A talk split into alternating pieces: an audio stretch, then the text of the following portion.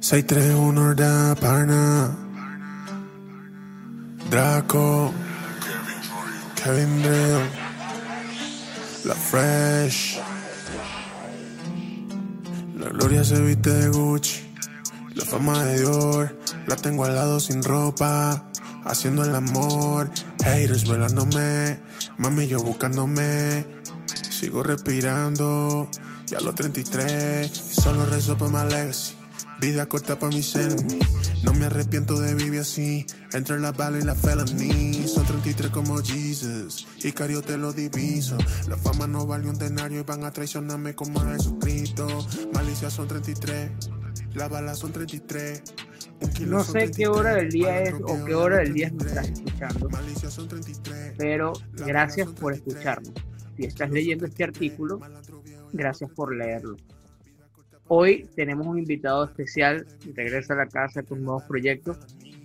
Eh, nuestro eh, gran amigo Filmeliaro CDM o Kill 631 All, All Day. ¿Lo pronuncié bien? Por ahí van los tiros, pero es Kili 631 Ordai o Kili 631 o Kili, como tú quieras. Filmeliaro ya no existe. Sí, estoy vivo, pues solo que comercialmente utilizo Kili por cuestiones de marketing. ¿no? Ok, perfecto. Dato curioso. Lo minimizó, minimizó el nombre. Sí, weón. No porque fuera complicado, sino porque es más comercial, weón. Más fácil de conseguir. Sí, real. Sí, claro, yo pongo en YouTube y dice 31, listo, ya salió el Exactamente, ese es el objetivo. Primero que nada, pregunta común. Nombre de pila. Mi nombre, mi nombre es Andy José Aparicio Mexicano con J. Verga, tienes nombre pelotero. Real, sí, claro. Y bueno, De los Yankees, una vaina así, pero bueno, venezolano. Oye, empezar con los Leones del Caracas. Coño, sí, claro que sí, papá. Siempre León, nunca Magallanes. Eso es correcto. Segunda pregunta, ¿qué significa Chile 631, en especial 631?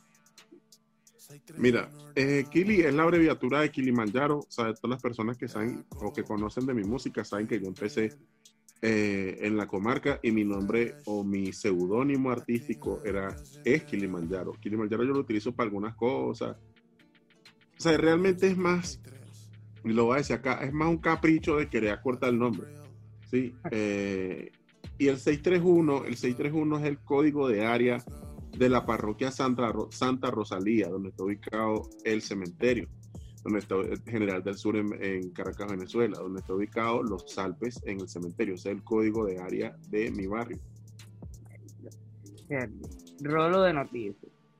Te lo dije anteriormente. Bueno, creo que esto lo habías comentado en otra oportunidad, pero para la gente que nos está escuchando o nos está leyendo por primera vez, siempre es bueno como que refrescarle la mente de- de esa manera con Sí. preguntas bastante comunes. Quiero preguntarte algo porque lo noté y te lo he dicho y te lo he manifestado y es como que, verga, qué bolas que a pesar de, de que esté en otro país, sigue siendo muy nacionalista. En tus canciones siempre está presente Venezuela, en tus canciones siempre está presente Caracas, en la zona donde naciste, los Alpes Cementerios, siempre enfatizas mucho con Venezuela, a pesar de que estás haciendo música y vida en otro país. Coño, primero que todo, eh, quiero pedir disculpas por la música de fondo. Acá en Bogotá hay una mala costumbre de que por, el, por todos los barrios, como casi todo es planito, pasa mucha gente vendiendo vainas, entre esos el señor de la mazamorra. Por favor, alguien que le compre todas las mazamorras a ese pana para que nunca más vuelva a pasar por esta calle. Después de ese paréntesis, eh, con respecto a lo del nacionalismo, yo creo que yo me encontré con Venezuela cuando me fui de Venezuela. Porque en Venezuela, realmente Venezuela no es Venezuela. O sea, el pseudo país están viviendo desgraciadamente allá con la destrucción cultural que hay, con la destrucción económica que hay, con la destrucción de- educacional que hay, te obliga a ti a crear tu propio país en tu mente cuando tú estás en el extranjero y eres inmigrante. Cuando tú estás jugando de visitante, tú empiezas a ver el mundo desde otra óptica. Y en este caso, ser venezolano, vivir en otro país, en donde en un tiempo los venezolanos éramos la nacionalidad de moda. Todo el mundo en Latinoamérica quería saber qué era lo que estaba pasando con los venezolanos. Ahora, todo el mundo en Latinoamérica quiere que los venezolanos se vayan para Venezuela, pero no se puede. ¿Por qué? Por razones económicas, políticas, sociales y sencillamente porque estamos tratando de construir un país mejor dentro del país de estas personas que amablemente, hasta cierto punto, nos recibieron voy a tratar de sintetizarte la pregunta lo más eh, rápida posible. Cuando yo hablo en mis canciones de Caracas, de la supervivencia, de el buen venezolano, cuando yo estaba estudiando tercer año de bachillerato, yo conocí un autor venezolano que se llama Arturo Uslar Pietri por su, por su, por sus obras y por su, por su, por su contenido sociocultural. ¿Me entiendes? Arturo fue uno de los eh, escritores y venezolanos más importantes de, la mitad del siglo XX, correcto. Y coño, el tipo hablaba de cosas como sembrar el petróleo, hablaba de cosas como, mira, esto no nos va a durar para siempre, tenemos que tener una cultura para sobrevivir. Y quizás esa educación es lo que a mí me llevó a siempre mi con respecto a soy orgullosamente venezolano en el sentido de que quiero mejorar mi país y el país que te están vendiendo o el país que quizás tú ves eh, haciendo lo malo en tu país, no es el país que yo te quiero vender, no es la imagen que yo soy. O sea, yo soy el venezolano que fue criado por una mujer soltera, eh, por una madre soltera que estaba buscando la manera de echar para adelante, que me pagaba la universidad para que yo fuera para la universidad y tenía tres trabajos para eso, ¿me entiendes? Y yo tomé mis malas decisiones y eso me ayudó a construir una actitud. O sea, cuando yo en mis canciones hablo de nacionalismo, hablo de Caracas, de Venezuela, no lo hago porque me siento el abanderado venezolano número uno en Colombia, no lo hago porque estoy tratando de construir un país fuera de mi país. Lo hago porque me siento muy influenciado por autores como Arturo Uslar Pietri, que eran personas que hablaban de sembrar el petróleo, de construir al venezolano de el mañana, todos los días.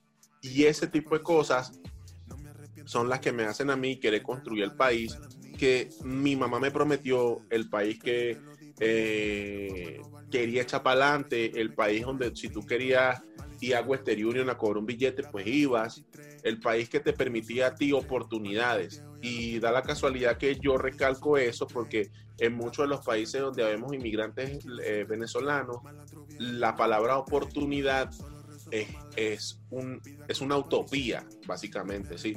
No todos tienen las mismas oportunidades, algunos más que otros, pero estamos luchando para que ese país exista. No estoy diciendo que todos los inmigrantes venezolanos somos buenos, porque realmente, mira, ser venezolano, ya el simple hecho de ser venezolano es complicado, ¿sí? Mucho más en el siglo XXI, donde coño, estamos viendo tantas cosas eh, a nivel sociocultural, socioeconómico en nuestro país. nuestro país fue destruido desde, desde las bases. Entonces yo trato como padre, como venezolano, como inmigrante, como ciudadano del mundo, como artista, de dejar una buena eh, imagen de mi país, aunque te esté hablando de putas, drogas y pistolas, y me disculpan los OES del comentario, ¿me entiendes? Aunque te esté hablando de eso, yo trato de dejar una buena imagen de mi país. Por eso es la, la insistencia con soy venezolano, pero soy la mejor versión de los venezolanos, a pesar de que esté en un proceso de supervivencia musical, económico, político, social, lo que tú quieras. Soy la mejor versión del venezolano o de la Venezuela que yo quiero. Ese es el objetivo. Eso lo conversamos la otra vez, que bueno, estos días que con respecto a tus canciones, y yo lo vi de, mi punto de vista y lo sigo viendo respecto a, a, como tú me lo comentaste y me lo hiciste ver, que tu música es como un llamado de atención, de que mira, yo te estoy cantando esto, pero es como para que entiendas lo que sucede en este mundo, pero no necesariamente tienes que hacerlo. Y si lo haces, por favor, respeta estos códigos. Y... Ajá. Mira, yo cuando tenía eh, como, como 18 años, estaba estudiando Derecho en la Universidad José María Vargas, ahí en Cebucán. Entonces, a nosotros, el profesor de Derecho Civil, nos pidió que hiciéramos un ensayo eh, con respecto a cómo veíamos el entorno de donde veníamos como en, en, función del progreso del país. Entonces, yo me acuerdo que yo escribí un ensayo que se llamaba El buen malandro. Porque el buen mal, porque el buen malandro. Por ejemplo, ya yo aquí, ya yo aquí viviendo en Colombia con hace cuatro años con mis hijos, mi esposa, eh, yo me doy cuenta que en Venezuela hay códigos. Por ejemplo, acá tú vas a ver personas en la calle fumando marihuana. Ojo, no tengo nada en contra de la gente que fuma marihuana. Eh, vas a ver personas fumando marihuana en la calle y no respetan que pasa un niño uniformado del colegio. ¿Me entiendes? Ese tipo de cosas. En Venezuela, si tú haces eso en cualquier barrio, lo más, lo más probable es que tú te vuelvas la piñata de entretenimiento de los malandros, ¿me entiendes? Los malandros en Venezuela. Un grande, sí, verdad. Claro, tienen sus códigos, ¿me entiendes? Y eso, eso tiene mucho que ver con la cultura de cada país. Quizás en Ecuador no es así, quizás en Perú no es así. Ojo, yo no estoy criticando la cultura de nadie, estoy hablando de los códigos específicos y morales con los que yo crecí. Lo que sucede en la calle dependiendo del país. Exacto. Entonces, mira, ¿de qué me sirve a mí hacerle saber a mis vecinos que en esta calle yo soy el que fumo? Si aquí sucede algo, ¿a quién van a culpar? Ah, bueno. El venezolano que llegó y empezó a fumar un día aquí en esta cuadra y van ahora. Entonces, como yo estoy jugando de visitante, el código dicta que el perfil que yo debo mantener para eso es el más bajo y educado posible. ¿Me entiendes? Y eso es parte de lo, que te, de lo que me dio a mí el barrio y de eso se trataba el ensayo del buen malandro. El buen malandro, sabemos que delinquir no está bien, yo no estoy justificando nada, pero hay veces en que la vida te, dice, mira, tú tienes que hacer lo que tienes que hacer, porque es esto o morirte de hambre, porque el sistema en el que tú estás te quiere asesinar. Mano, te lo voy a poner así. En cada barrio de Latinoamérica hay tres cosas. Una licorería, un prostíbulo y una funeraria. ¿Por qué? Porque el licor es la respuesta que le da el gobierno, la sociedad, el sistema a nuestros padres cada vez que llegan con su sueldo 15 y último. Dice, marico, tú trabajaste mucho, tú te mereces una cerveza. Es más, te mereces dos, tres, cuatro, cinco, una caja, una botella. El pana tuyo también cobró, es 16, tienes la mitad de lo que te ganaste. Pagas alquiler y ya no tienes nada eres un esclavo sin grillete. Hay un prostíbulo porque el sistema le está diciendo a nuestras muchachas del barrio, a nuestras mujeres del barrio, mira cómo se viste la muchacha que trabaja en el prostíbulo. Ella tiene cartera Fendi, tiene cartera Gucci, la vienen a buscar en camioneta y tú estás estudiando como una huevona. Y pero mira, tú eres medio bonita. ¿Por qué no lo intentas? Entras un par de años, par de clientes, y después sales. Y el después sale, se vuelve en 70 años, para en la misma esquina, esperando a ese cliente que te va a sacar de ahí. Hay una funeraria. ¿Por qué? El gobierno, el sistema quiere que nosotros nazcamos y, y moramos y fallezcamos dentro del mismo barrio. ¿Por qué? Por la guerra, por las drogas, por las necesidades. Y es mucho más fácil para el gobierno que sea como una burbuja, que todo suceda allí y no tenga que salir de allí a, dañar lo que se, genere fuera del Cuando tú dices eso, cuando tú lo dices así, tú dices, verga, weón, estos tipos nos pusieron un grillete invisible. No, y no lo había notado desde, tomándolo de esa perspectiva, de ese punto de vista con el que lo estás reseñando, o como lo estás dictando ahorita. Y si te pones a analizar, es complicado, es complicado. Y eh, hay un 90% acertado de todo lo que estás diciendo. Porque es como que consumismo, pero a la misma vez muere. Te necesito que te mueras. Gasta todo lo que estás obteniendo, pero necesito que te mueras también. Claro. Exacto. Entonces, el otro 10%, el otro 10% del que tú me estás hablando, somos, está dividido en, en 5 y 5. ¿Por qué? Un 5% que toma el riesgo un 5% que hace lo que sea por salir de ahí, pero que se lleva el barrio en el cerebro. Ese 5% siempre va a tener la mentalidad barrial metida en el cerebro. Y el otro 5% es el 5% del niño que se sienta al final de la clase, mientras todos sus demás compañeros están brincando, tirando papelitos. Es el niño que quizás va a llegar a la universidad privada con su mamá pagándosela y su papá pagándosela y va a sentirse frustrado porque coño, o ellos pagan la universidad o pagamos el alquiler, no tengo otra opción, tengo que hacer algo. Es el niño que desde el principio se sacó el barrio del cerebro, porque sabe que si no se va a quedar ahí. Es el niño que no va a la casa de empeño, es el niño que siempre ahorra, es el niño que prefirió guardar un billete porque sabes que es caro en esta vida, mucho más para una persona de un barrio, un abogado. Eso es caro en esta vida para una persona de un barrio. Para, nuestros hermanos de barrio, para todas las personas de Latinoamérica que tienen una oportunidad mucho más complicada de cumplir sus objetivos, es mucho más caro un abogado que para un niño en una posición económica buena. Entonces, ese niño o se vuelve abogado o entiende que tiene que ahorrar porque nunca sabe cuándo necesita al abogado. ¿Me entiendes? Cuando tú lo ves de esa manera, el 90% contra el 10%, coño, es difícil, weón. Es complicado. No, claro, poniéndolo ya en ese punto de vista y esa perspectiva, es complicado. Y si nos ponemos a ver en cuenta, todo eso lo relatas en todas y cada una de tus canciones. Desde que comenzaste cantando con la comarca, quizás no tan de ese punto de vista tan incisivo como lo estás haciendo hoy, hoy día. Eh, ya entrando en materia musical, tienes eh, un disco ahorita en la calle muy bueno, se llama 33, que describe gran parte de lo que estás conversando conmigo ahorita.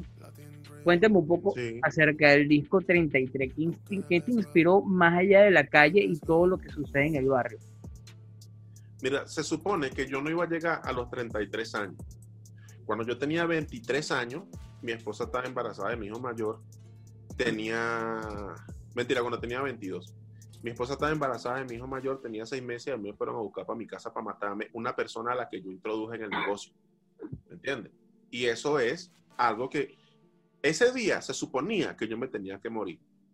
Hmm. Además de, cuando yo llego a 33 años y me doy cuenta de que, coño, ya no soy el mismo Kili de 19, o de 18 que quizás tomaba decisiones impulsivas. No soy el mismo Kili de 25 que soñaba con verga, quiero despertarme en otro cielo. Quiero despertarme y ver otro cielo.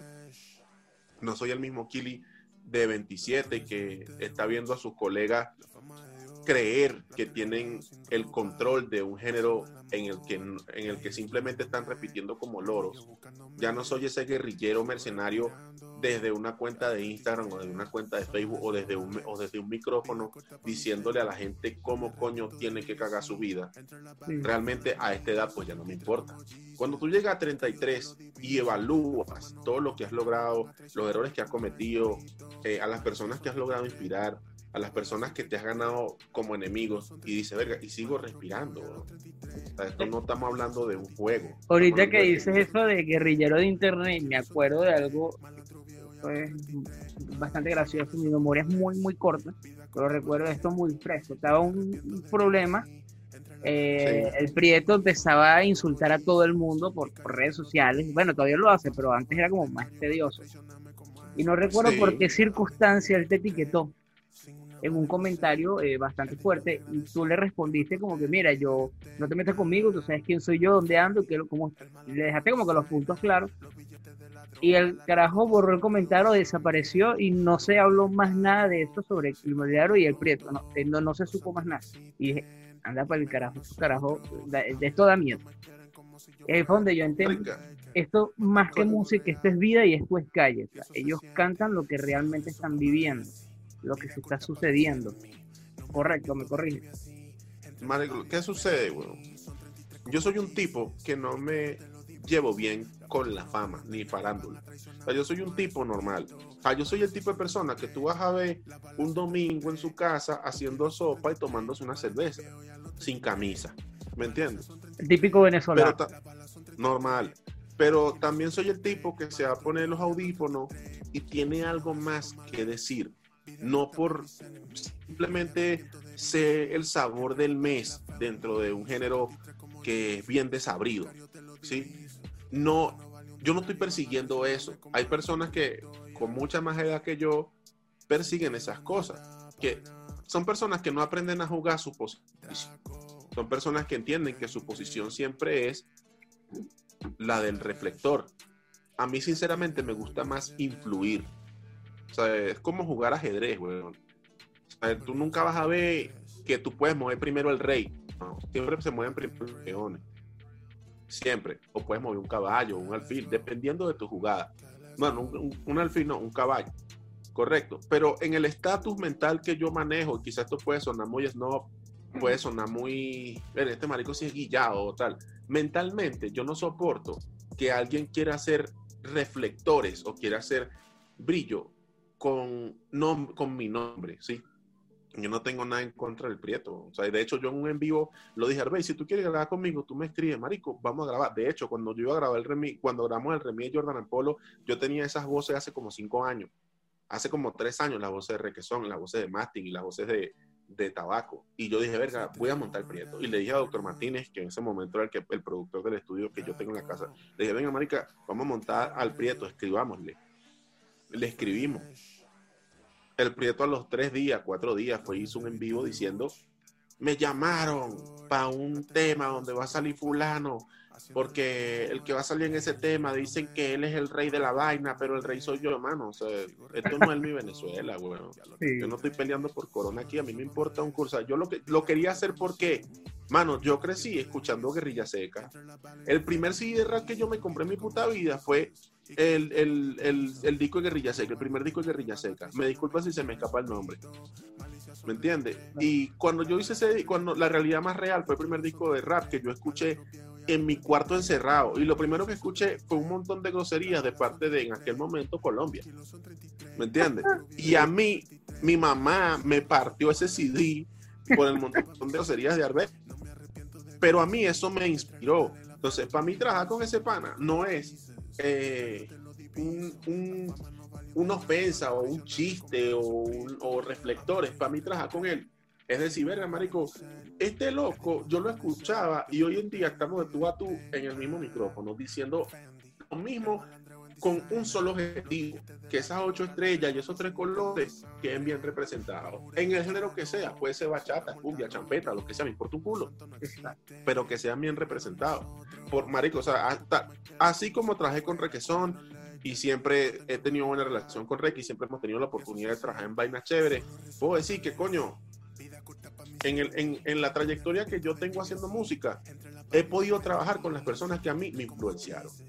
Y cuando yo me, cuando, porque es complicado que los raperos venezolanos se quiten el traje de ego. Eso lo entendí yo ya con 33 años. Imagínate el tiempo que me tocó llegar a ese nivel de tranquilidad mental.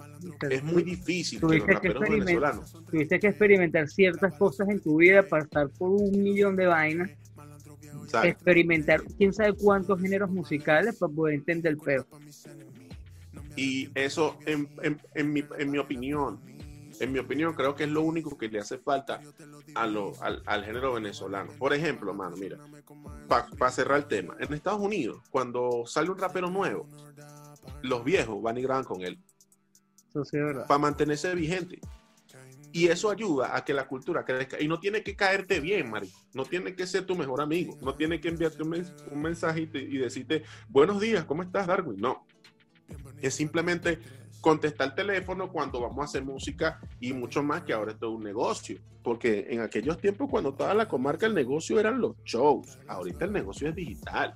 ¿Qué tal la ventaja? que no importa si tú no, lo no le hablas, no lo tratas, existe una cantidad de, intermediarios entre disquera, manager, aquel peo.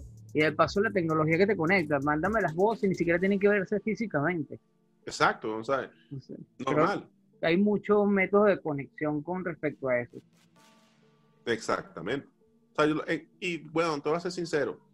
Yo no he grabado con el Prieto porque él no me ha dicho a mí, Marico, vamos a grabar. A mí, Marico, o sea, a mí me gustaría grabar con Albey, no tengo problema. Pero coño, en una vaina donde él se sienta cómodo y yo me sienta cómodo. No en un remi de Caracas, otra Caracas Loca 2050. No, huevo. vamos a hacer una vaina trascendental otra vez. Algo diferente. Caracas Loca sea, Caracas Loca es trascendentalísima, güey. O sea, es una canción que representó al país y que le fue muy bien. Pero estamos en el 2020. Vamos a hacer vaina chévere. Ahorita, que dices eso, eh, hay una canción del disco 33 que creo que es la canción que más escucho realmente. Yo entro en, en Spotify, se llama Jalapeño. Sí. Yo escucho esa canción y yo digo, porque nadie se atreve a hacer algo parecido o similar. Ese tipo de chanteos diferente, esos coros, no sé si realmente se llaman coros, no, no conozco bien la terminología musical, pero hay un juego, hay un juego de, mezcla, de máster, de, en la producción de la, de la canción, en cómo la escribiste, en cómo la cantaste, que la hace única y la hace bastante peculiar. Y no, o por lo menos no en el, en el mainstream o la, la comunidad de música que yo escucho, no escucho sonidos similares a eso. Y digo, coño, este carajo está haciendo algo diferente porque no lo notan. Mano, eso es culpa mía. O sea, yo te voy a ser sincero. Ah, lo hemos hablado varias veces y hemos llegado a la conclusión de que Kili no paga publicidad. Sí, tienen razón. Y lo voy a decir acá claramente. O sea, yo no he pagado publicidad nunca en mi puta vida. ¿Por qué? Bueno, yo miro mi nevera, miro mis hijos, miro mi casa, ¿me entiendes? Y miro los costos de la publicidad. Y digo, coño, marico, si le meto 100 dólares de publicidad a esto, me puede generar en tres meses 350 o quizás 1500. Pero los niños tienen los zapatos rotos. Cuando tú eres una persona adulta, tú entiendes y más cuando eres soporte de hogar. Eso te estoy hablando del Kili 2018. Kili inmigrante, Kili trabajando en una empresa, Kili echándole bola. El ser humano. El año que yo estuve. El, que no es rapero, el que, yo realmente. Exacto, el año que yo estuve realmente desconectado de mi superpoder. Marico, no puedo invertirle eso en este momento, no puedo hacerlo. Hay veces que yo me tengo que arropar hasta donde me, hasta donde me alcanza la cobija. ¿Por qué? Porque yo no, o sea, yo nunca he dicho en una canción mía, soy millonario. ¿Qué he dicho en canciones mías, sé cómo hacer dinero ilegal. Sí, admito mi delito. Métanme 50 años si quieren. Pero eso es supervivencia. Yo nunca he dicho en una canción mía, es que yo soy supermillonario. Bueno, yo soy un tipo con un ingreso ahorita, gracias a Dios, un poquito por encima del promedio. Un poquito. No es que soy un tipo supermillonario. Esta es la temporada 2020 en esta temporada van a saber más de mí, van a tener más referencia de mí, porque ahora eh, desbloqueamos otros logros en el juego, ¿correcto? Entonces, van a haber muchas más cosas por ahí. No quiero pecar de salío y que la gente diga, este marica está diciendo que ahora sí le va a meter plata. No lo sé, pero puede pasar. Todo es posible, apuesta. O a lo mejor no es necesario meter plata, sino que es, se conecte más la gente contigo a través de las redes sociales, como creo lo estoy logrando yo, y abrirte espacios donde la gente se conecte y diga, mira, este carajo está haciendo música nuevamente, porque hay mucha gente que quizás no es fanática de las redes sociales y no se entera de lo que tú estás haciendo, pero en algún momento te escuchó y le gustaría escucharte. Mano, ¿qué pasa? Mi público, mi público, la gente que es realmente fiel escucha de mi vaina, es gente que no tiene tiempo. Es gente que está trabajando 24/7 o está metido en un punto 24/7 o están viendo qué hacen hoy para coronar un billete y cuadrar las navidades, ¿me entiendes? Cuando tu, cuando tu público es ese tipo de personas, tú tienes que aceptar que no vas a tener de manera inmediata un millón de reproducción, porque eso es gente que no tiene tiempo es gente que está en un, jode, en, un joseo diario, en una supervivencia bandera. Al mismo tiempo, también tenemos que entender que todo un juego, todo un negocio y los números importan. Yo tengo que hacer que mi música trascienda. Sí, claro que sí. Agradezco tu iniciativa siempre para darnos la oportunidad de que seamos una de eso. Pero, y esto es lo chévere, y tú vas a decir, verga, esto puede sonar artístico, puede sonar mediocre también, pero al mismo tiempo eh, es pionero de la vaina. Yo no quiero los reflectores, yo quiero influir. De todos los artistas de mi generación, y lo voy a decir con toda la responsabilidad, yo soy el único que ha pasado por todos los ritmos y ha sobrevivido y sigue haciendo ritmos que nadie está haciendo. quiere decir que la influencia soy yo. Y mil disculpas. O sea, yo sé que puede sonar muy echón y que molesta a veces escuchar eso, mucho más en los oídos venezolanos. Que vuelvo a lo del tema de jalapeño. Jalapeño es un tema que extrae el alma de los venezolanos que quieren superarse y que le están diciendo a la situación, le están diciendo al problema que tengan enfrente, inclusive al que te cae mal, somos nosotros y vamos por ello. ¿Me entiendes? Tú puedes hacer lo que tú quieras, nosotros vamos hasta aquí. Y vamos a hacer lo que tenemos que hacer. Y te lo estamos diciendo en un, en un lenguaje juvenil entendible. Y lo que tú me dices de que, ver, Jalapeño tiene una magia, Jalapeño tiene punchlines desde que inicia hasta que se termina. Y hay que reconocerlo. Yo no trabajo solo cuando hago Jalapeño. Yo trabajo con Kevin Drill y con Kidiyolo. Kidiyolo es el Drake venezolano. ¿Entiendes? Kidiyolo es el Drake venezolano. Ese menor se va, se va a hacer millonario algún día. Y a mí, me va, a mí me, va a, gustar decirle a mis hijos, mira, yo trabajé con ese menor y hacíamos esto. Ese menor es muy bueno. ¿Me entiendes? Y este, este comentario, este comentario, mi querido Darwin, es muy difícil que los venezolanos se lo demos a otro, a otro artista venezolano. En ese aspecto, yo creo que yo mismo me deporté de la mentalidad venezolana.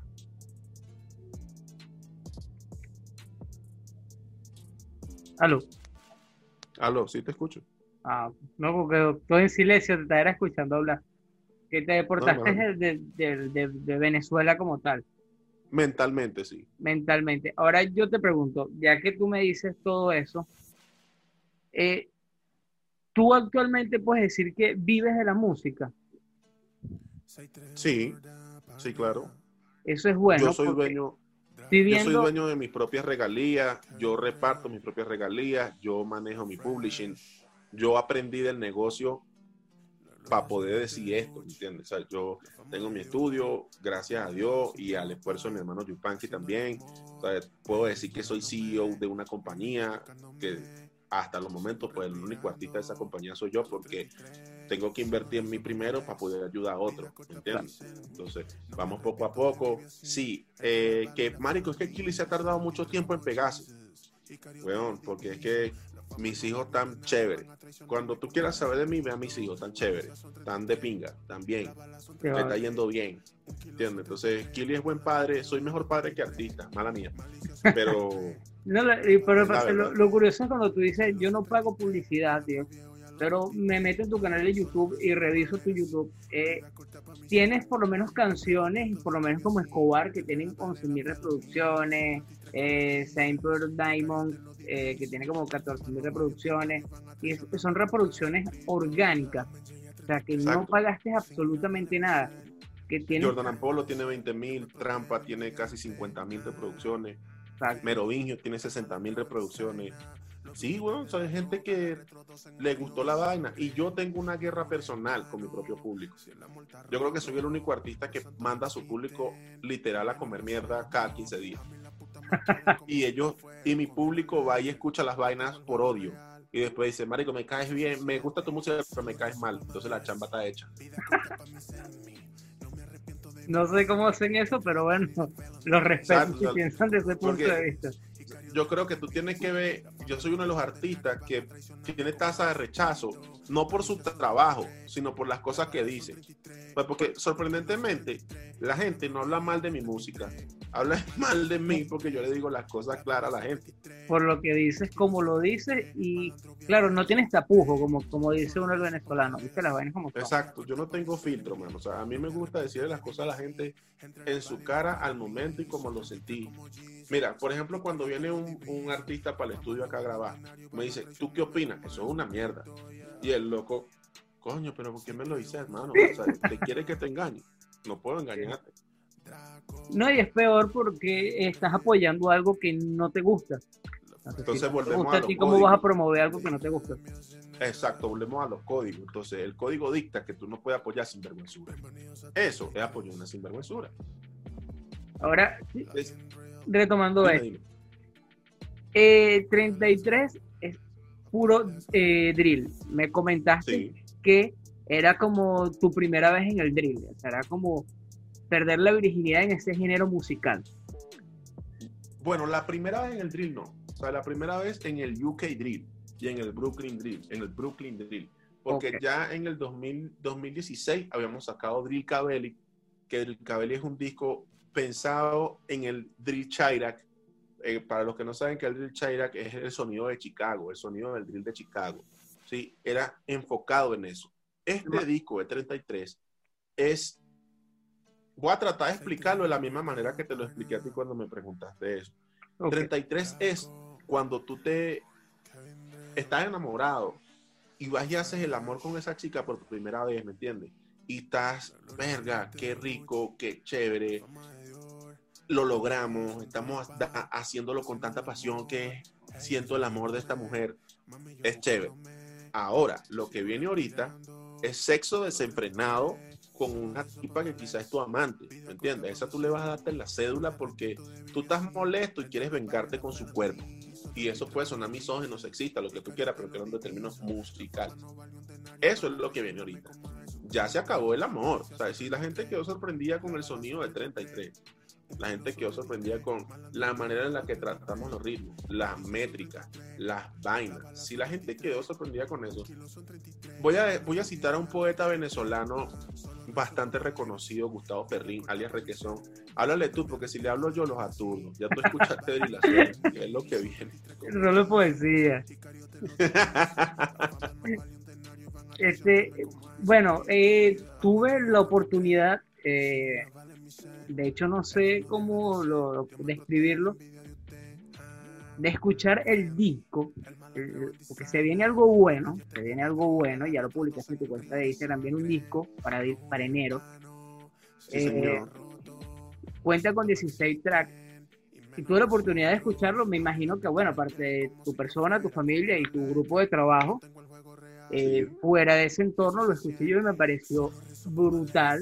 eh, de la nota que tengo ya escrita con respecto a esto. Eh, creo que te va a gustar muchísimo, detallé muchas cosas con respecto a eso.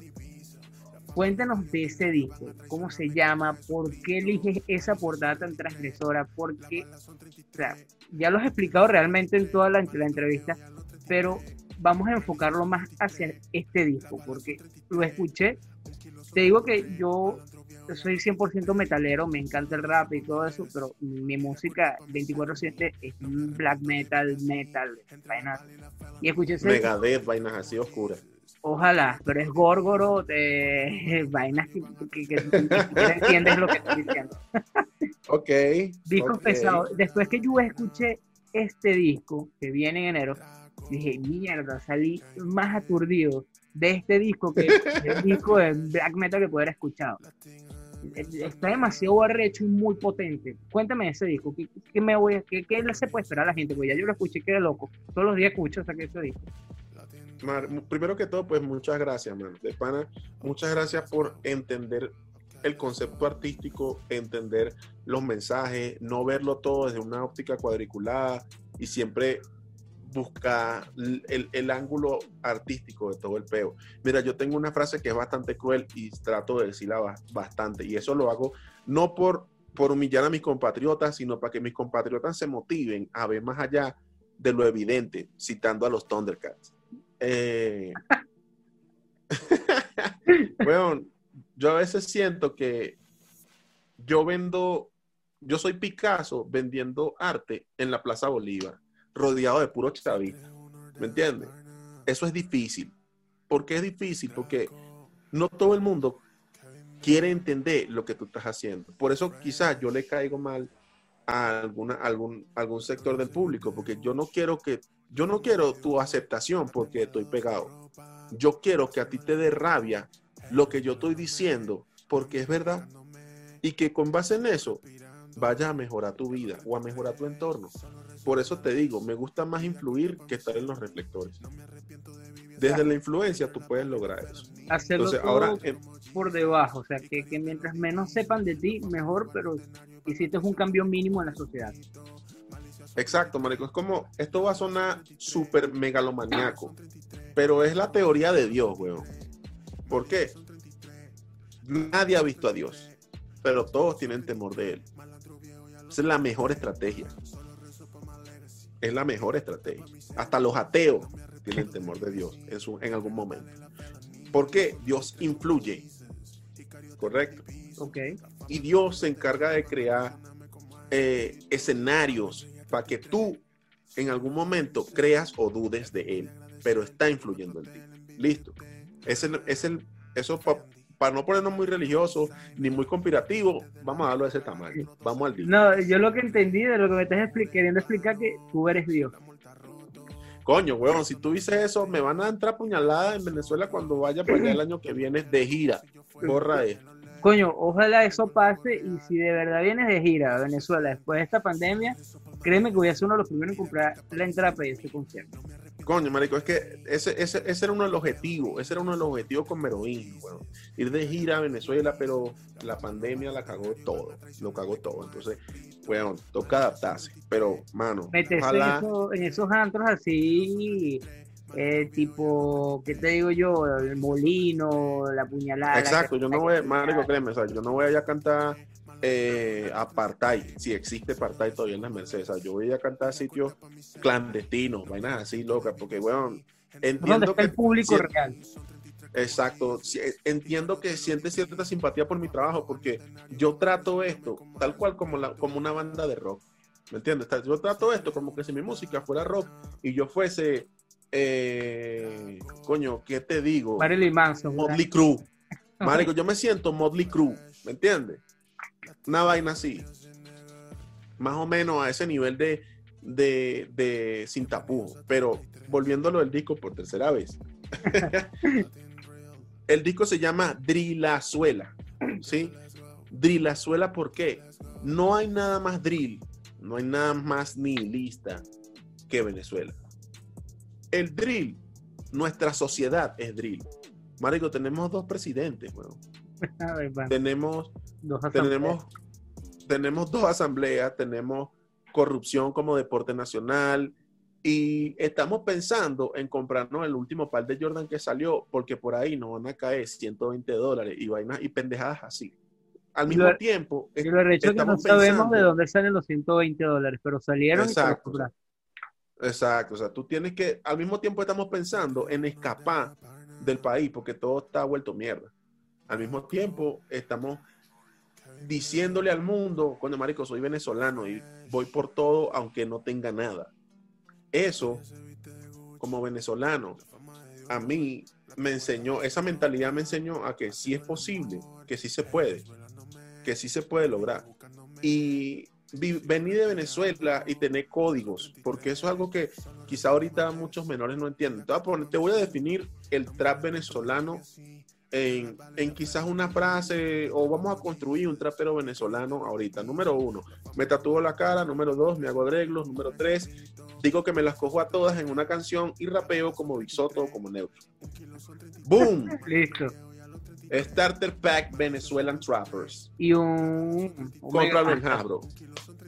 Claro, y te dices que te metes un de droga cuando en realidad estás ahorrando con tus panas para comprar entre los entre los 10 un punto. No, huevo, ¿me entiendes? eso no es culpa. Al final de la noche.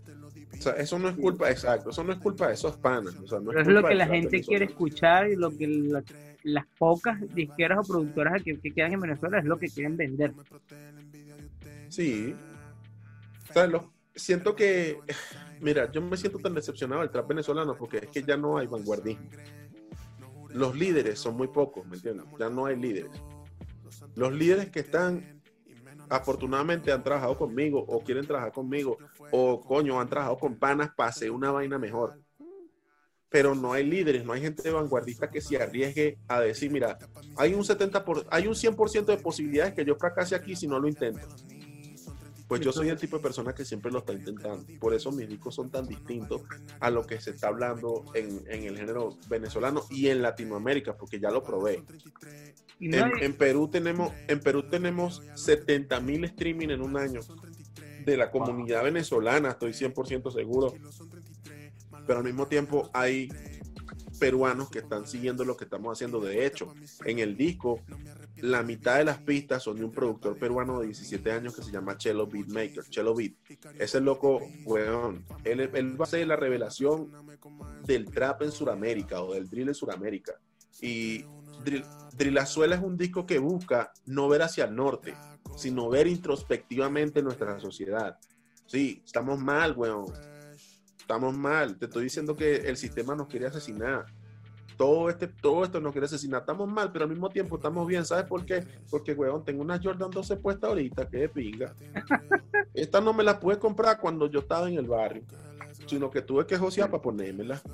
Weón, ya no me compro Boxer Leo, ahora me compro solamente Fendi Calvin Klein.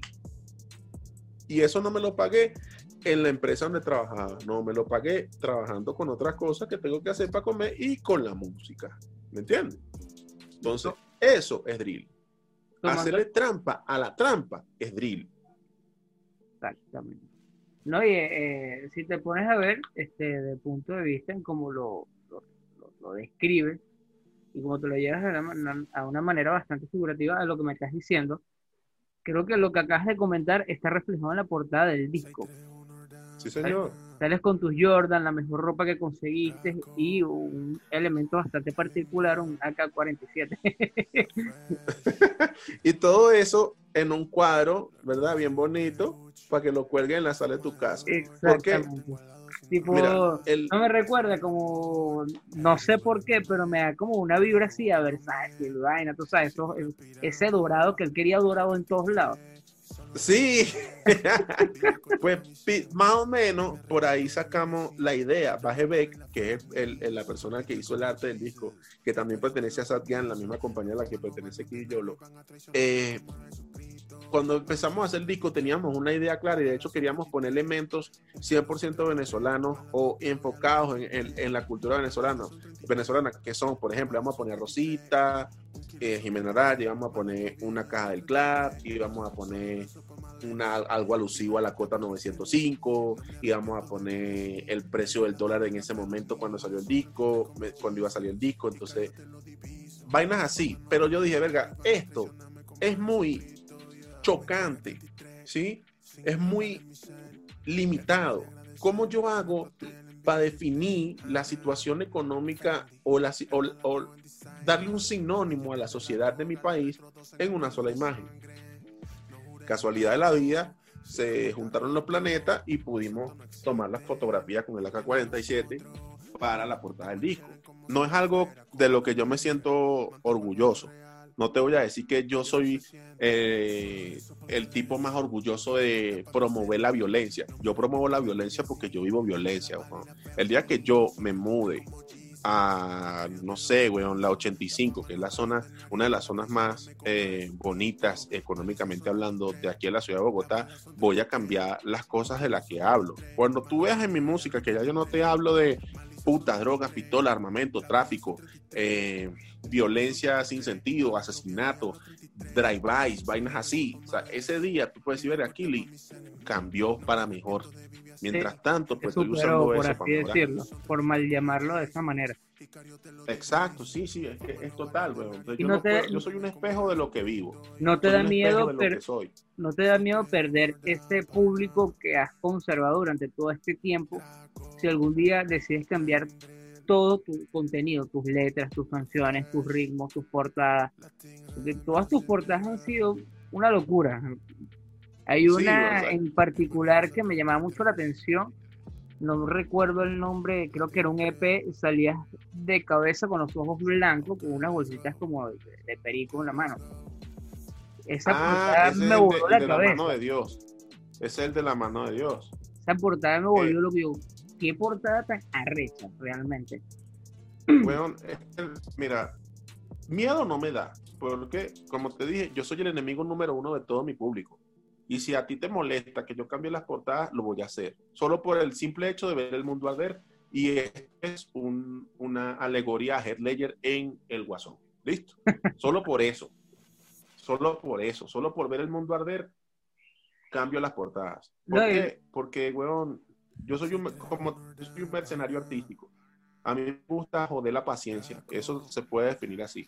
Más sin embargo, lo del público, yo creo que el público que se quedó conmigo desde que yo decidí, "Mira, voy a hacer lo que me dé la gana en este aspecto, tú me dices si te quieres subir al barco, fue el público que apostó y yo creo que es el mismo público que va a apostar si el día de mañana yo decido volverme eh, Selena, ¿entiendes? Y hacer pura música comercial. Sí, bueno, en realidad eso si te pones a ver hoy día ya no afecta mucho. Por lo menos con lo que tú dices con lo de la portada, creo que conmigo el que va a pasar Richard eres tú, porque esa me encanta. Porque vengo de, una comunidad de música donde las portadas son muy transgresoras. Los artistas son muy extrovertidos, muy locos, muy fumados, de portarse en las tarimas y vainas así. Entonces, cuando yo este tipo de portadas que, que es como un golpe en la mesa, básicamente es como que un llamado de atención, mira, ven, estoy aquí presente. O sea, que si no lo no notas el, lo que estás haciendo o la gente no nota lo que tú estás haciendo por medio de la música, lo van a notar por medio del arte.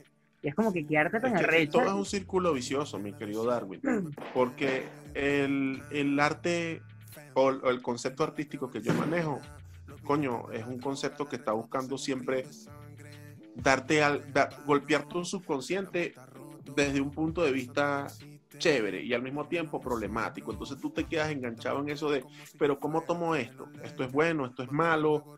¿Qué, qué, qué está tratando de decirme este pana con esto? Por ejemplo, cuando hicimos la portada del Mesías del género, la portada era yo con eh, la, corona de espinas y tal y todo el feo. Y mucha gente se emputó. Mucha gente me dijo, ¿qué te pasa? ¿Cómo tú vas a hacer eso? ¿Qué es lo que te está pasando? Y la, y la, y la contraportada era Cherelin embarazada. ¿Ese fue para qué disco? No recuerdo. Eso fue para, para el disco de eh, El Mesías del Género. ¿Me entiendes? Sí. Bueno, o sea, siempre, siempre va a ser así. No recuerdo esa portada. ¿Nunca salió o sí salió? El disco salió. De hecho, ese fue el primer disco de trap que hubo en Venezuela. Cuando el trap estaba empezando, año 2012. Eso te debe estar por ahí en YouTube. Yo realmente no Para mí, mi, primer disco de trap tuyo fue Merovingio. Eh, Merovingio. Es que Merovingio, Merovingio, eh, Merovingios es lo que va a pasar ahorita con Drilazuela. El Mesías del género fue básicamente 33, abrió un camino para mí, hizo que la gente dijera, pero es que este marico hace otra cosa. Y Merovingios fue el epítome de esa situación. Lo mismo va a pasar con 33. La gente volteó, gente de afuera volteó a decir, mira, en Venezuela, la persona que hace eso es fulano. Entonces, ahora yo tengo que hacer que ese público que me tiene como referencia me tenga como absoluto. Es más complicado. ¿Por qué es más complicado? Porque ahora ya no, ya no tengo margen de error. ¿Me entiendes? Y no, y ya todos los errores que, o todo lo que tú pudiste haber fallado, o sea, ya todo eso está curado. Como que, mira, lo que falló en este disco, voy a curarlo para que no pase en este disco. Y así sucesivamente. ¿Qué falló en 33? ¿Qué falló en 33? que 33 tiene hasta los momentos un solo video. Digo hasta los momentos porque, coño, queríamos más videos. Pero es como todo, cuando un dedo está podrido, te lo corta o pierdes las manos. Preferí cortarme el dedo podrido y seguir trabajando. Claro. Eh, si el, bueno, de hecho el video que tiene, creo que se llama 33 igual. Sí. Entonces, que ese es el, el primer tema, ¿correcto? El primer track. Sí, señor, sí, señor, sí, sí, tal cual. No, bueno, tú eres bastante particular con el tema de los videos porque tú como que no eres muy amante a la cámara. Sea, tú, yo no te conozco a ti como un artista que haga muchos videos. De hecho, tus videos son muy resumidos. Y de hecho, eso, es un, eso, un, eso ha sido un gran error y una gran ventaja. ¿Por qué? Porque eso lleva a la gente más a consumir la música que a consumir los videos. Y es un error porque, coño, estamos en una época más audiovisual, más sensitiva, más visual, más mírame, mírame, mírame, mírame. Pero yo he logrado hacer que la gente me mire a través de sus oídos. Inclusive he llegado a sacar EPs y discos y álbumes a los que no le he hecho nada de video y las canciones se han pegado. Y yo digo, weón, ¿cómo está pasando esto si eso me dan este video? Y que yo lo subí, no le dije a nadie y ahí está en YouTube y listo. Sí, Mario, o sea, yo en ese aspecto, yo creo que por eso a muchas personas les gusta trabajar conmigo y a otros no les gusta trabajar conmigo, porque yo soy muy mal farandulero, weón. De pana. O sea, yo cuando hago música, Marico, para este disco trabajé prácticamente 60 canciones para el disco de Rilazuela y quedaron 16. Y sin embargo, es bastantes canciones. De hecho, te iba a preguntar eso. ¿Por qué decidiste 16 canciones? Es la primera vez en mis años de carrera, no sé cuántos son, que logró hacer un disco de 16 canciones, las 16 que eran, ¿me entiendes? Porque a menudo siempre le digo a Sherilyn, mi esposa, mira, vamos a escoger las canciones. Y le digo, mira, tengo 35. tengo 35 para el álbum. Me imagino que Y te dejó hablando dice- solo y se fue. O sea, Sherilyn me dice, no, no voy a escoger nada, yo no voy a escoger nada, lo que te dé la gana.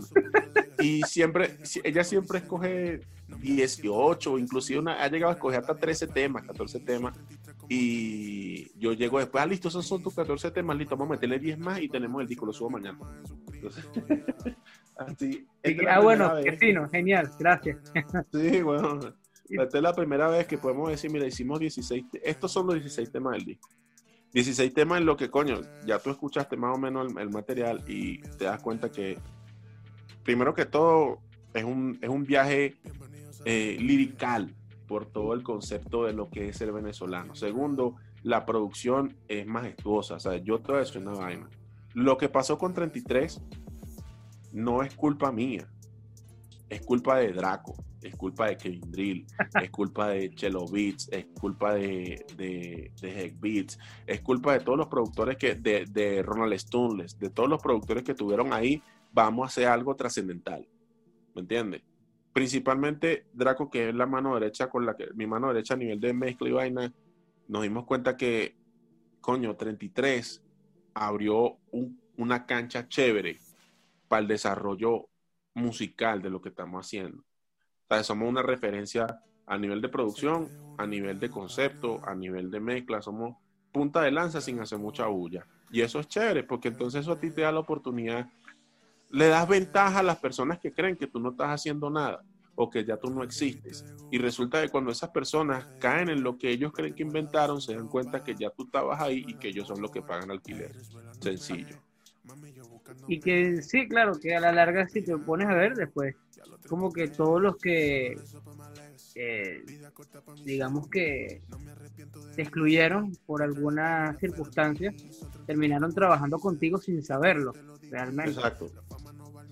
Y es como que, mira, mira, este lo, de la cantante- mel- lo del el comentario megalomaniaco de hace rato tiene todo el sentido porque lo acabas de decir tú. ¿Me entiendes? O sea, yo creo escenarios para influir sobre mis demás colegas. como que tenía tiempo sin escucharte, ¿no? Lo que pasa es que me está dedicando al negocio. Ah, sí, ¿cuál es el negocio? Bueno, este estudio es mío. Y- ah, Exacto. claro, gracias. O, estaba haciendo cosas como, verga, marico, tenía tiempo sin escuchar nada tuyo. ¿Qué estabas haciendo? Ah, marico, este género nuevo. Que ya tú estás, que estás haciendo ahorita, lo estoy haciendo hace cuatro años. Noches. Así funciona. eso también, coño, mano, mira, es que yo sé que, yo sé que molesta, yo sé que da rabia, yo sé que soy insoportable, yo lo sé, pero yo soy un insoportable chévere, madre. O sea, yo soy insoportable con argumentos. Yo no soy, yo no simplemente soy insoportable porque sí y porque ajá, no. Yo soy un insoportable con argumentos. Soy una persona que no te, que si tú le dices blanco, yo te voy a decir negro y te voy a explicar por qué el negro es blanco, porque el blanco es negro, de acuerdo a la, al, al ángulo con el que lo mire y con el matiz que tenga, y puede ser que termines pensando, era marico, soy daltónico, Kili me dijo, ¿me entiendes? Y tiene el poder del convencimiento. Exacto. Entonces, yo no he masificado eso porque soy buen papá. Porque, marico, yo prefiero dejar de grabar tres semanas porque acá ni estaba aprendiéndose la tabla de multiplicar. O porque Asaito sabe leer. ¿Me entiendes? Es, yo prefiero hacer eso que, que está peleando con los raperos para ver quién es mejor o para ver cuántas reproducciones está bueno. Yo no sé si, si estoy criando al niño que va a encontrar la cura definitiva para el COVID o al niño que va a encontrar la cura definitiva para el SIDA. No lo sé, bueno, y tengo que apostar. Que de- de- detrás de, de todo lo, lo malo o el entorno en que se pueda conseguir, uno nunca sabe qué sucede después. Porque ellos Sí, están bueno. ahorita pequeños con una crianza y más adelante simplemente pueden despegar vuelo. Y están en un país donde hay muchas oportunidades con respecto a los estudios. Yo creo que una de las Sí, mejores estudios latinoamericanos los tiene Colombia. Porque Bueno, pues, bueno, eso, eso, es, eso es un mito y una verdad. Es un mito porque hasta secundaria, ¿sí?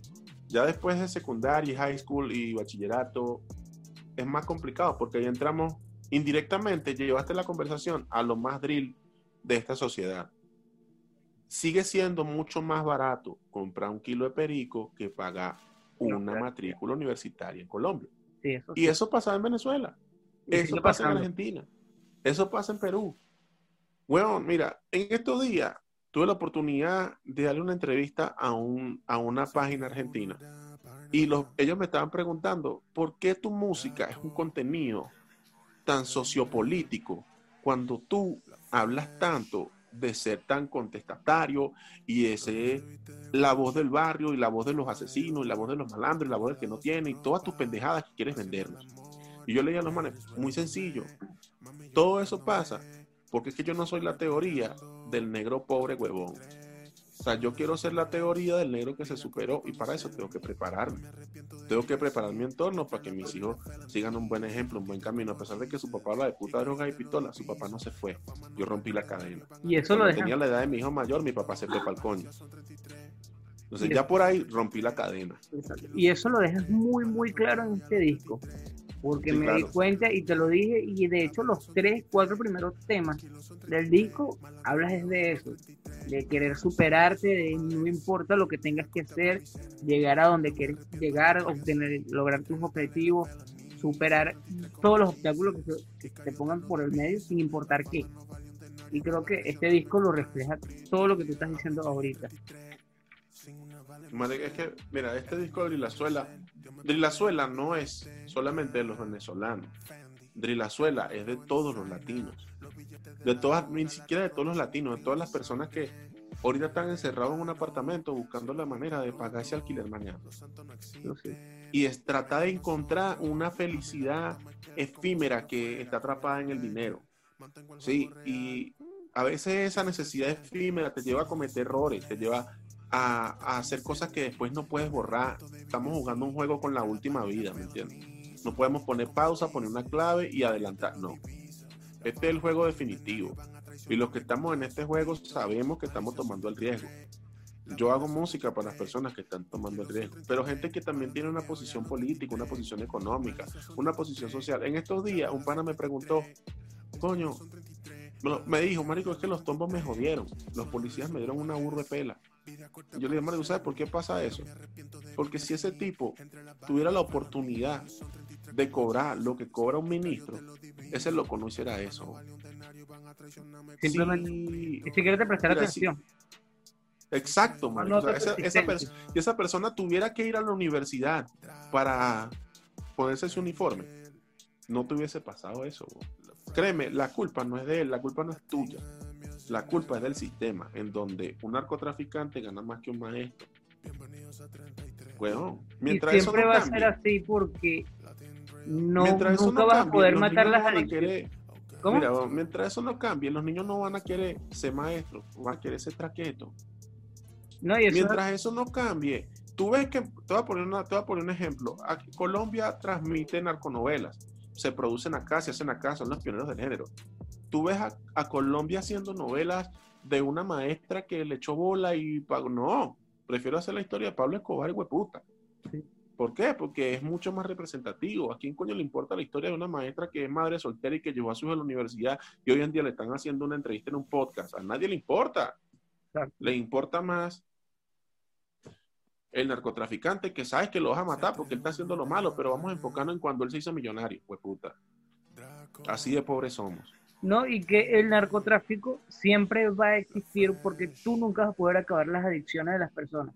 El ser humano está diseñado a ser adicto a lo que sea.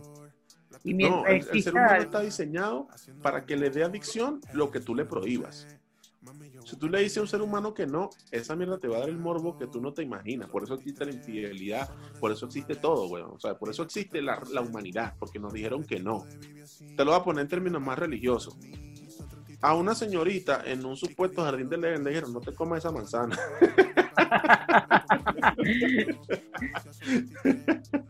Weón, ya, esa es la respuesta más clara que te puedo dar.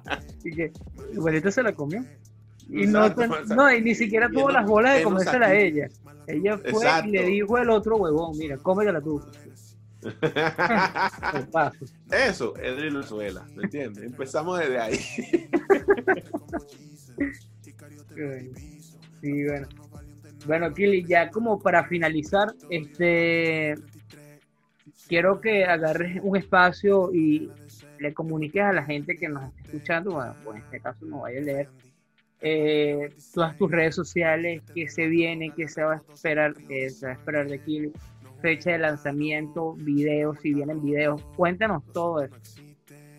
Mira, ahorita eh, estamos terminando de cerrar negociaciones con una casa productora de audiovisuales acá de Colombia que se llama Nevolution Films. Estamos tratando de terminar de cerrar las negociaciones para que eh, podamos decir, mira, aquí le voy a estrenar un video, dos videos por mes, ¿sí? Y darle ese regalo o desbloquear ese logro en el juego para que las personas que siguen mi trabajo y que soportan lo insoportable que soy musicalmente, artísticamente hablando, eh, puedan decir, verga, que este marico está haciendo la chamba. Y que ya no solo sea, verga, si es bueno, si suena bien, si está en Spotify, le doy 10.000 reproducciones, pero quiero poder decir, este es el artista que yo escucho, mira su video. Sí, yo quiero que las personas empiecen a hacer eso, sin necesidad de que me vuelvan no sé, weón, el artista número uno en, el país. yo simplemente quiero que la gente empiece a entender mi trabajo y a compartirlo porque lo entienden, no porque está de moda. Eso. Ese es el objetivo. Y si Evolution Films decide trabajar con nosotros de manera seria y formal, pues entonces vamos a tener esa oportunidad. Eh, viene Drillazuela, el disco nuevo, 16 canciones una superproducción de la mano de Draco como ingeniero principal. No voy a revelar quiénes son los invitados especiales para que se sorprendan y se los vacilen. De hecho, creo que hay cuatro nada más. Pero sobre todo, sobre todo, quiero que la gente tenga la oportunidad de disfrutar el disco desde una óptica bien crítica, con la capacidad mental de decir, mira, lo entendí. Entonces, estamos hablándole al diablo en su idioma, estamos llegando a la gente como es, sin divareo, sino a lo que es. Viene otro EP producido por el señor Slim T Beats, eh, que se llama Drill and Drip. Ese EP viene por ahí también. Espero estrenarlo eh, finales de febrero, principios de marzo. Em, viene otro EP también que se llama No Face, No Case, producido eh, en España. Viene otro EP producido en España con Terco Beats que se llama Drill Time afortunadamente la música que estamos haciendo en España está calando muy bien y todos los días tenemos productores nuevos que nos dicen, mira, vamos a hacer un trabajo, vamos a producir esto. Hay un EP que se está trabajando con un pana eh, brasileño que se llama Gorja, uno de los mejores productores de Sao Paulo en cuanto a drill. El juego, el juego del drill en Brasil está número uno en todas las emisoras y este productor se puede decir que es el DJ Cali de los productores brasileños y estamos haciendo un EP, ya de hecho entregué las voces ayer. Eh, se viene otro EP con un talento nuevo acá de, Colombia que se llama q una persona que ha tenido la oportunidad de trabajar con gente muy importante de California, de Atlanta, y vienen muchas cosas chéveres. Como ustedes comprenderán, cuando usted graba 60 canciones, pues no puede dejarla ahí ya, hay que sacarla.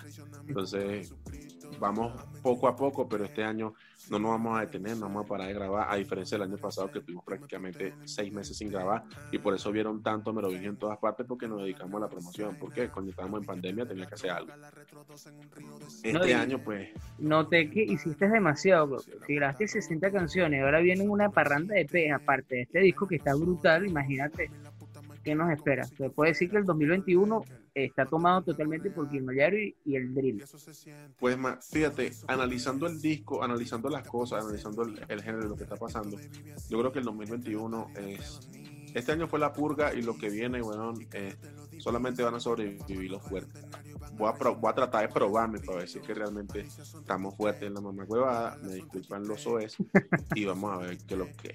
Sí, entonces el 2021 yo creo que definitivamente es la oportunidad para solidificar el concepto del drill en Latinoamérica.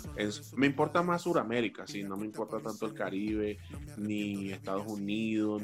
Mano, realmente yo nunca he soñado tan allá. ¿Por qué? Porque soy un tipo eh, que trata de vivir su vida con pausa y calma, a pesar de que siempre esté emputado y acelerando las cosas. Pero tengo los pies en la tierra, que es lo más importante. Entonces, quizás la música que yo hago tiene un sonido muy americano, pero no está enfocado en, en- en América del Norte. A mí me interesa más que en Sudamérica el trabajo en cada barrio, en cada casa, en cada esquina, puedan decir, verga, yo conocí el drill por fulano y fulano tiene el concepto de lo que es mi vida o lo que era mi vida en ese momento. Entonces, eso es lo que estamos buscando para el 2021. Esperemos que sea así. Esperemos que este año eh, más exponentes se sumen a- a- al, al carro de las personas que no estamos buscando reflectores, sino dejar las cosas chéveres en el aire y que la gente las pueda escuchar. Y sobre todo que cuando volvamos a tener una entrevista como esta, podamos decir, coño, este marico, este marico, weón, ¿cómo hiciste esto? O sea, quiero que la próxima entrevista tú mismo me digas, este tipo, ¿cómo hiciste esta vaina? O sea, ¿cambiaste otra vez? Pues sí, ese es el objetivo. ¿Por qué? Porque soy del club de las personas que no tenemos tiempo y que no sabemos si mañana salimos y nos la dejan pegar. Entonces, toca jugarle vivo y aprovechar cada segundo, cada respiro. De eso me di cuenta cuando cumplí 33 años. O sea, ya no tengo tiempo para pendejar, tengo que seguir haciendo las cosas como las estamos haciendo para mejorar todos los días. Y 2021 termina de llegar de una vez, faltan como 15 días, termina de llegar de una vez para arrancar rapidito. Empezar Hermano Darwin, como siempre, hermano, un gusto. La persona que llegó hasta este punto de la entrevista tiene derecho a decirme, weón, cómprame una tarjeta de regalo de Netflix. Llegué hasta ahí. Sí, fue la entrevista más larga que he hecho desde que tienen esto. Ya No, llevamos hablo- dos yo- yo hablo horas. mucha vaina. Me disculpo con la persona que llegó hasta aquí. Yo hablo mucha vaina, pero es una vaina que te entretiene y que, coño, te provoca escuchar cuando vas para el baño o cuando no quieres escuchar a tu mujer, lo que sea. Es una vaina de Esa es la idea del podcast. Cuando no quieres escuchar a nadie, tú vas y escuchas el podcast y listo. Te entretienes Sí, con, otro contenido. Este, real.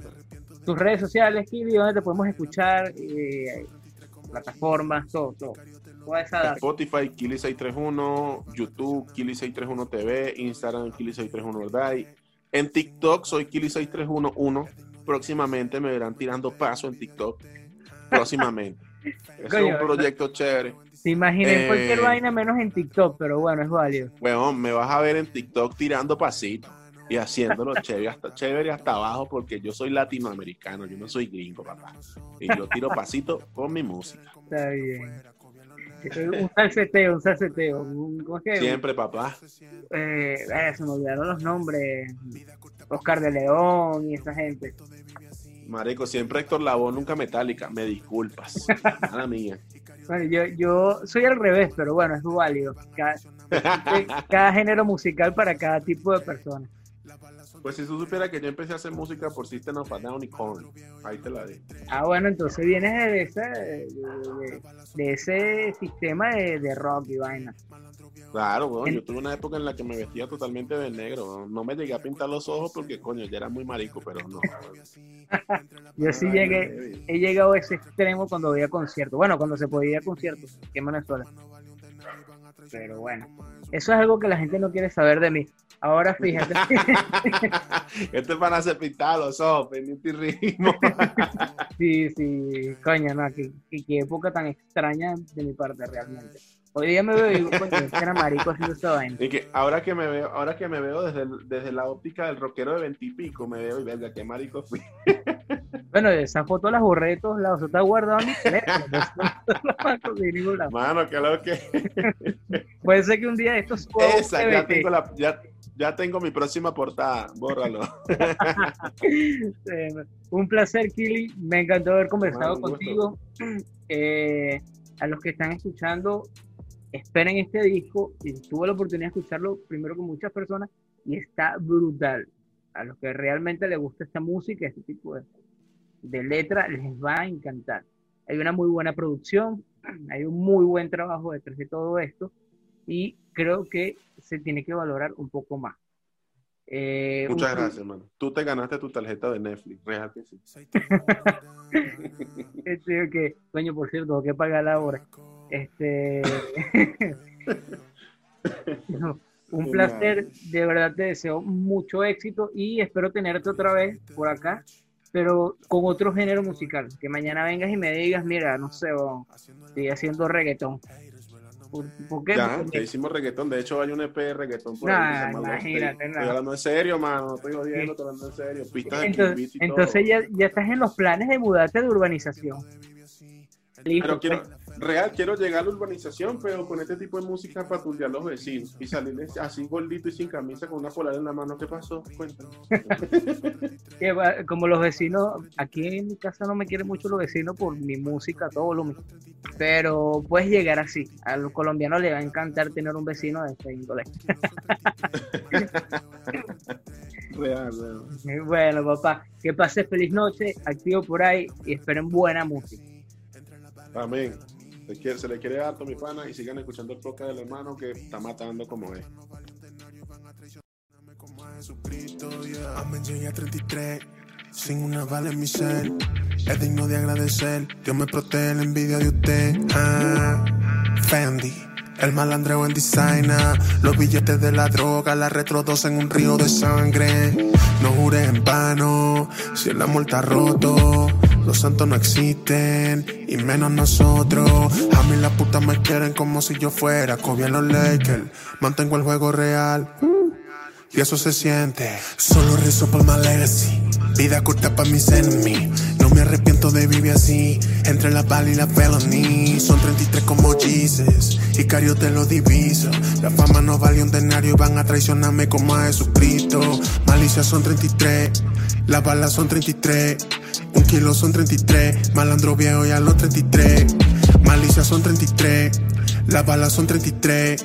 Un kilo son 33. Malandro viejo y a los 33. Solo rezo por my legacy.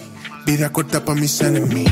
No me arrepiento de vivir así. Entre la bala y la felony. Son 33 como Jesus. Y Cario te lo diviso. La fama no vale un denario. Van a traicionarme como a Jesucristo. Yeah. 631 da pana. Draco. Kendrill.